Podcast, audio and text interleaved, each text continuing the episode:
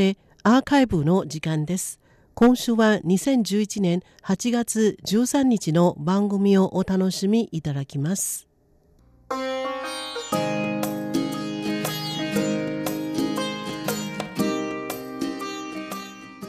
宝島再発見それでは後半に参りましょう後半のご案内は大宿慶です後半では台湾の最新観光情報をお届けしております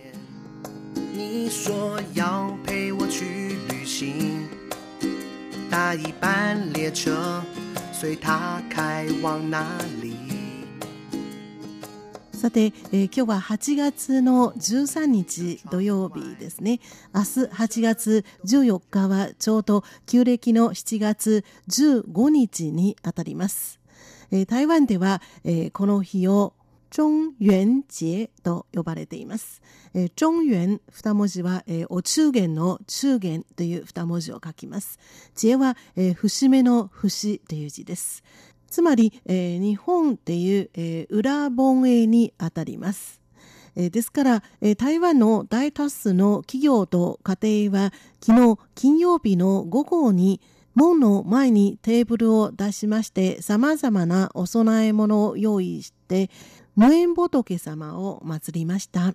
と申しますのは台湾では旧暦の7月は鬼の月とされこの旧暦の7月1日になりますとあの世の、えー、門が開きまして、えー、あの世でさまよっていました、えー、無縁仏様がこの世までやってきまして1ヶ月間ですね、えー、この世で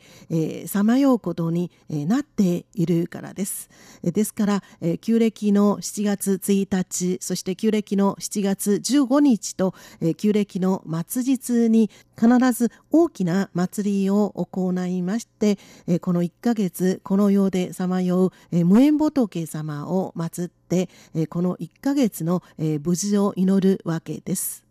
で、え、企業や一般の家庭だけではなくて台湾のお寺や廟などもこの旧暦の7月になりますと、えー、特にこの旧暦の7月15日に大規模な裏盆絵を催しまして、えー、無縁仏様を祀ります。例えば世界的に名を知られている台湾の宗教団体自祭基金会字は、え、慈しむという字、祭は、え、救済するの祭という字を書きます。この自祭基金会は12日から台北市内の多目的体育館台北アリーナで大規模な放映を催しています。この自災基金会は、え、このほど東日本大震災が発生した後、直ちに被災地に入って、炊き出しなどを行いまして被災者へのサポートを積極的に取り組んでいます。でこの自災基金会の他に台湾各地のお寺や廟などの大きな宗教団体も相次いで大規模な法要を催しまして、無縁仏様を祀っています。実は、え私とも、え台湾国際放送の運営母体であります、え中央放送局も昨日、え金曜日の午後、え放送局の局舎の前に大きなテーブルを出しまして様々な供え物を用意して、え無縁仏様を祀って、えこの1ヶ月の無事この1年の、え無事を祈りました。これは観光とは無関係にも聞こえるかもしれませんが実は、これは台湾の大きな、宗教活動の一つです、ですからこの期間中、台湾にいらっしゃることがございましたら、台湾各地で催されています旧暦の7月のお祭りをちょっと覗いてみても面白いかもしれません。例えば、えー、台湾北部にある港町キールン市では今日の夜7時から、えー、大規模な灯籠流しを催します。で、その前に、えー、大きなパレードが予定されています。そして、え、台湾東北部にある、えー、宜蘭県では、やはりこの7月の15日あたりに、え、大規模なお祭りを催します。年に一度の大規模なお祭りですので、この期間中、ちょうど台湾にいらっしゃることがございましたら、えー、ぜひお見逃しのないように。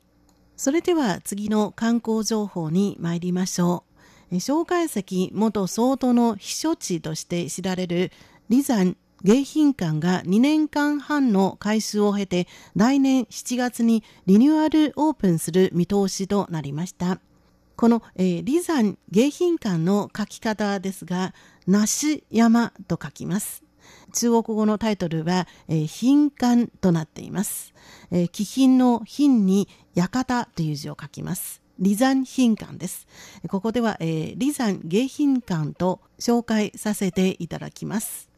この李山迎賓館の改修には中華民国台湾の観光業の所轄機関交通部観光局が台湾元1億元近く日本円にしておよそ3億円を投じました。交通部観光局の三山国家風景区管理所の許清流所長は9日観光局を代表して李山迎賓館のリニューアル工事を落札した大安建設事業コンスの古清流当事長と契約書にサインしました。李山迎賓館のリニューアル工事では OT 方式が採用されています。この OT 方式とはつまり運営してから移転するという方式です。で経営を委託した李山迎賓館国有地の総面積は2.34ヘクタールに達し建築物の面積はおよそ3800平方メートルです。1年目の投資金額には台湾元2950万元の加減が設けられ、すべて施設に用いられます。大安建設に経営と管理が委託された施設として、李山迎賓館のロビー、本館、文館、行館、ボーリング館、それに李山迎賓館周辺の庭などが挙げられます。先ほど、えー、行館という言葉が出ていましたね。えー、行は行いという字、館は館という字を書きます。え、この行館はつまり中華民国の故蒋介石元総統が生前に、えー、住んでいたところあるいは、えー、各地を視察した際に、えー、泊まったところまたはバカンスの時に泊まったところのことを指しています。台湾全域には、えー、介石元総統の行館は全部で、えー、30カ所余りあります。で今はすべ、えー、てが記念館、芸文センター、または、えー、観光ホテルとして改築されています。え、今日ご紹介する李山迎賓館はえー、まさに観光ホテルとして、えー、改築された、えー、最も、え典型的な例だと言えます。この李山迎賓館は台北丸山大飯店高尾丸山大飯店とともに台湾の三大宮殿式建築物として数えられています。1959年に開通した中部横断道路のラントマークとして知られています。前世紀この李山を訪れた観光客は延べ50万人に達しこの李山迎賓館も常に満員でしたが1999年9月21日に死者2000人以上の深刻な被害をもたらしました9日台湾大地震が発生して以来外部と連絡する道路が寸断されてしまい訪れる人が途絶えていたため2004年から営業を停止しています。2004年の7月に、えー、ちょうど大きな水害が発生したため、えー、この李山迎賓館は、えー、一層大きなダメージを受けまして、えー、とうとう、えー、営業停止となったわけです。